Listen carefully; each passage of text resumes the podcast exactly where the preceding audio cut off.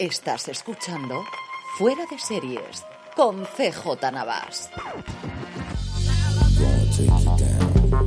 Bienvenidos a Streaming, el programa diario de Fuera de Series en el que un servidor, CJ Navas, te trae las principales noticias, trailers, estrenos y muchas cosas más del mundo de las series de televisión. Edición del viernes 24 de junio, termina la semana. Felicidades a todas las Juanes, a todas las Juanas, al día de San Juan. Ay, y yo en Toledo en vez de estar en Alicante con la crema, pero llego, llego, llego a tiempo. Os hablaré un poquito también de lo que he podido ver hoy en la última jornada, en la penúltima jornada, pero la última en la que voy a estar. Dentro del Conecta Fiction, todos los estrenos, los fichajes importantes de hoy para series españolas, hasta tres trailers y curiosos y divertidos, pero antes de eso permitidme que dé las gracias a nuestro patrocinador de hoy, que es Aquarius. ¿Se te ocurre un plan mejor para este verano que recuperar tus planes y tus sueños? Pues retómalos con Aquarius, porque puedes ganar 250 euros al día y un gran premio final de 100.000, sí, 100.000 euros brutos. Participar es tan fácil como tomarte un Aquarius. Solo tienes que entrar en somosdeaquarius.es y jugar formando verbos que empiecen con re. Re, inténtalo las veces que quieras, porque cada envase es una oportunidad de participar y ganar. Recupera eso que te mueve con Aquarius. Ya sabéis, somos de Aquarius.es. Vamos con las noticias y la primera que me ha hecho muchísima ilusión es que tenemos un nuevo fichaje para la nueva temporada de 30 monedas, para la segunda que se está rodando actualmente, que es ni mal ni menos que Paul Giamatti. Sí, señor, Giamatti se va a venir a España y va a interpretar a Christian Barbrough, un multimillonario estadounidense del sector de la tecnología y los negocios, gurú de la ciencia, escritor de novelas de ciencia ficción y líder de la misteriosa hermandad que cuenta entre sus miembros con la élite mundial. Es el último disruptor, pero nadie conoce sus verdaderas intenciones. Así que una mezcla de muchos personajes que se nos puede venir a la cabeza. Si ya tenía ganas de ver que nos traía Alex de la Iglesia y su equipo en esta segunda temporada, pues Yamati, que es uno de mis actores fetiches desde que lo vi en su momento en John Adams. Yo creo que es lo primero. Sé que lo he visto antes segundísimo como secundario, pero la primera vez que yo recuerdo decir, madre mía, qué pedazo de actor fue desde luego en John Adams. Si no he visto la miniserie, la tenéis disponible en, HBO Max, sobre la creación de los Estados Unidos, sobre la última época de las colonias, la guerra de la independencia y, y la forja de los Estados Unidos. Y él está absolutamente inconmensurable. Si os gusta esa parte de la historia del mundo de especialmente la historia americana, os va a encantar. Más noticias. Paramount, y en concreto Viz, su estudio internacional de producción, que ha firmado un acuerdo en exclusiva con Morena Films, una de las principales productoras de nuestro país. Precisamente con Morena recordaréis, que lo comentamos hace unas fechas, que estaba rodando la primera serie de Paramount en nuestro país, Las Invisibles, con los creadores de Merlí y que contaba con Elena Irureta, María Pujalte o la mismísima Lolita Flores en su elenco y que la verdad es que tenía muy buena pinta. Así que Paramount sigue desplegando sus tentáculos por España y no, seguimos sin noticias de cuándo nos llega Sky Showtime y todo su contenido. En fin. Un par de noticias de industria, una global y una de aquí. La global, Netflix. Mientras Ted Sarandos recibía su premio a la persona del año en el Festival de Marketing de Cannes Lyons y en la entrevista a Cara Swisher y ya daba totalmente por confirmado que iban a tener un nivel inferior, más barato con anuncios, que no van a tocar las ofertas de suscripción que tienen ahora, que las van a mantener igual y que lo que tendrían es un nivel inferior más barato, que es lo que todos suponíamos, pero ya lo ha dejado clarísimo y on the record con cara a Swisher ni más ni menos, hablando un poquito de todo, también de las ciertas polémicas que sabía que Swisher iba a sacar de Dave Chappelle y de Ricky Gervais, en fin, tenéis la entrevista, el enlace en las notas del programa como siempre, pues como os digo, mientras Arando recibía esto, se anunciaba que Netflix había despedido a 300 trabajadores, la gran mayoría en Estados Unidos y Canadá, pero también aquí en Europa, 54 en concreto han sido en Europa, esto eleva la cifra a 450 despidos desde abril, que son unas cifras pequeñas, teniendo en cuenta que tienen 11.000 trabajadores en todo el mundo, pero no dejan de ser 450 personas despedidas del gigante rojo desde los malísimos resultados trimestrales que presentaron en el pasado mes de abril. La otra más cercana es que Orange TV ha llegado a un acuerdo con DAZN, con la plataforma de streaming dedicada a deporte, gracias al cual los clientes de Orange que así lo deseen, y aquí es la parte fundamental, es decir, con un añadido tiene toda la pinta, van a poder acceder a la oferta deportiva disponible en la plataforma, incluido el paquete de DAZN La Liga, que como sabéis los futboleros es la mitad de los partidos de liga de las próximas cinco temporadas. La mitad se los ha quedado Movistar Plus, la mitad Dazón. Dazón y Movistar Plus han llegado a un acuerdo que parece que van a poder emitir dentro de la plataforma de Telefónica todos los partidos, pero desde ahora la gente de Onas podrá acceder a estos y también pues la Premier League que tienen ellos en exclusiva, la Copa Libertadores, la F Cup, la MLS, tienen la, la Liga de Fútbol Americano que ha comprado los derechos de streaming a día de hoy Apple, como sabéis, y luego sobre todo la parte de las motos, MotoGP, Moto2 y Moto3 y también la Euroliga de baloncesto para los que somos aficionados al deporte de la canasta. El resto os comento un poquito lo que he estado viendo hoy en Conecta Fiction. He estado en dos paneles, uno de ellos, el primero de ellos, de Start Play, contando, presentándonos la segunda temporada de Express.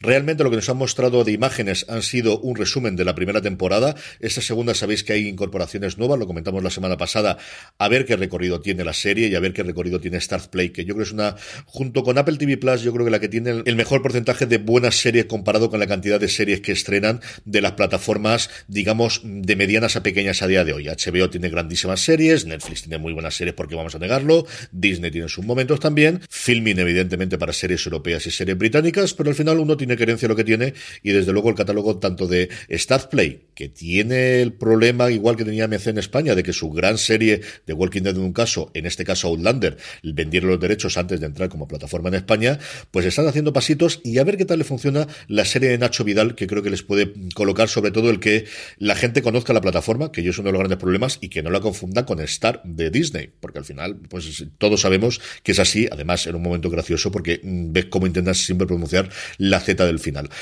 Y luego Movistar Plus con Domingo Corral, que ha mostrado las primeras imágenes del Inmortal, de la serie que tienen sobre los Miami, sobre el clan narcotraficante en el Madrid de los 90. El tráiler es muy potente, yo tenía muchas ganas de verlo porque además se han rodado escenas en la provincia de Alicante, en concreto en Altea, y lo, sé bien porque me lo contaron varias de la gente allí cuando realizamos el Festival Series Nostrum todos los años. ¿Aporta algo nuevo a un género ya tan marcado por narcos? Pues esperemos que sí, al menos la recreación del Madrid de los 90, que yo creo ya vimos en su momento en Gigantes, que a mí sabéis que es una serie que me gustó mucho y que se ha olvidado bastante dentro del mundo de Movistar Plus.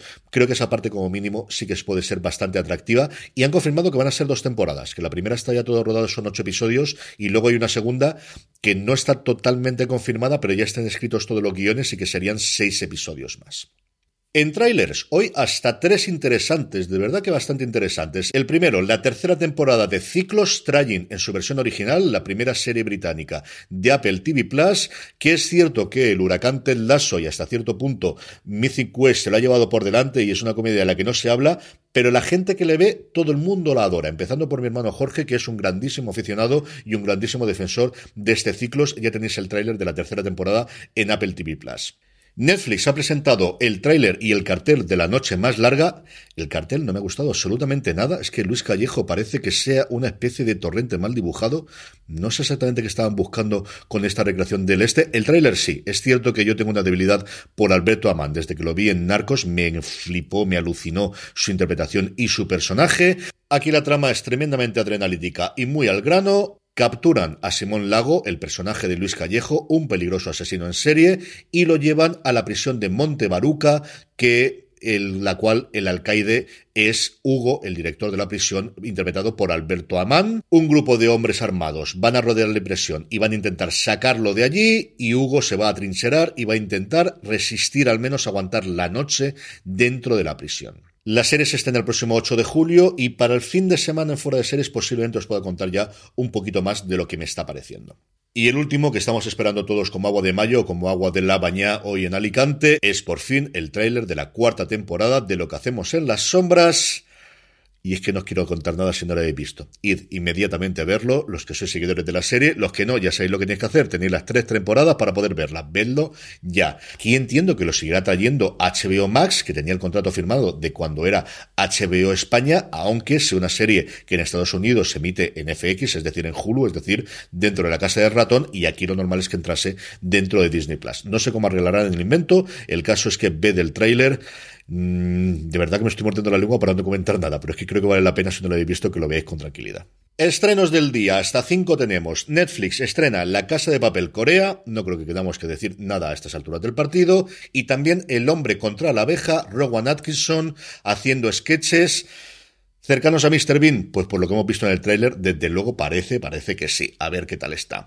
HBO Max nos trae la segunda temporada de Tuca y Bertie, está a punto de estrenarse la tercera en Estados Unidos, la serie original de Netflix que canceló y que rescató en su momento HBO eh, Max. Prime Video en una serie que me parece interesante llamada Chloe, una miniserie de seis episodios que sigue la historia de Becky Green, una chica obsesionada con la imagen perfecta que refleja las redes sociales de su amiga de la infancia, Chloe Farbon. Cuando esta, cuando Chloe muere repentinamente, Becky asume una nueva identidad y se infiltra en las envidiables vidas de los amigos más cercanos de Chloe para averiguar qué le ocurrió. Uno de los grandes atractivos de la serie, desde luego, es que está protagonizada por Erin Doherty, a la que todos yo creo recordamos, y a mí me encantó el papel que hacía como la princesa Anna en la serie The Crown.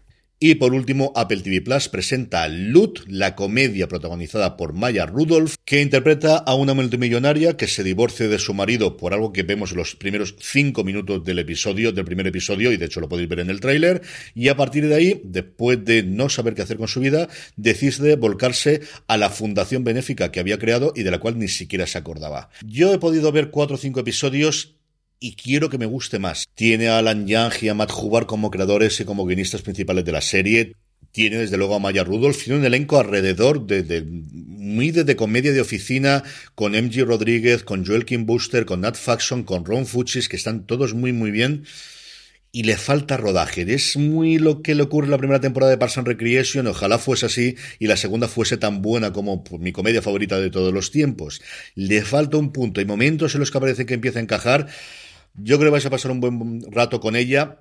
Pero, por ejemplo, mm, y yo sé que me repito más que el ajo, pero Academia Abbott no ha tenido ese problema este año. Abbott Elementary funciona muy, muy bien desde el primer episodio. Aquí no tanto. Y terminamos con la buena noticia del día y me permitiréis que me aleje un poquito de las series. Y es que se ha anunciado que Fernando León de Aranoa ha concluido el rodaje de Sintiéndolo mucho, el documental sobre la vida, obra y milagros de Joaquín Sabina. Trece años ha llevado acompañando al genial cantautor. Sabina es alguien cuya música yo creo que he vivido toda la vida con él. Es que prácticamente no recuerdo ningún momento de mi vida, ya no digo adulta, sino adolescente, en el que no haya escuchado sus canciones. Me ha hecho mucha ilusión, desde luego, conocer que este proyecto estaba en marcha, porque la verdad es que igual lo supe alguna vez, pero se me había olvidado por completo. Recuerdo que se hizo una documental muy rápido con entrevistas en Antena 3 hace un tiempo que no me gustó absolutamente nada. A ver realmente qué nos puede traer este, porque tengo muchísima curiosidad. Y con esto terminamos. Mi agradecimiento a Aquarius por patrocinar este ya sabéis, somos de Aquarius.es para ganar 250 euros cada día y un gran premio final de 100.000 euros brutos. Volvemos el fin de semana como siempre, volvemos el domingo en Fuera de Series a partir de las 11 de la mañana en directo desde twitch.tv barra Fuera de Series y yo vuelvo a partir del martes a traeros todas las noticias. Hasta entonces, aquellos que estéis en Alicante, disfrutar de la crema y disfrutar de la baña, a todos los demás que paséis un feliz San Juan, gracias por escucharme y recordad tener muchísimo cuidado y fuera. Progress. Road station bus door People's Drive and 120.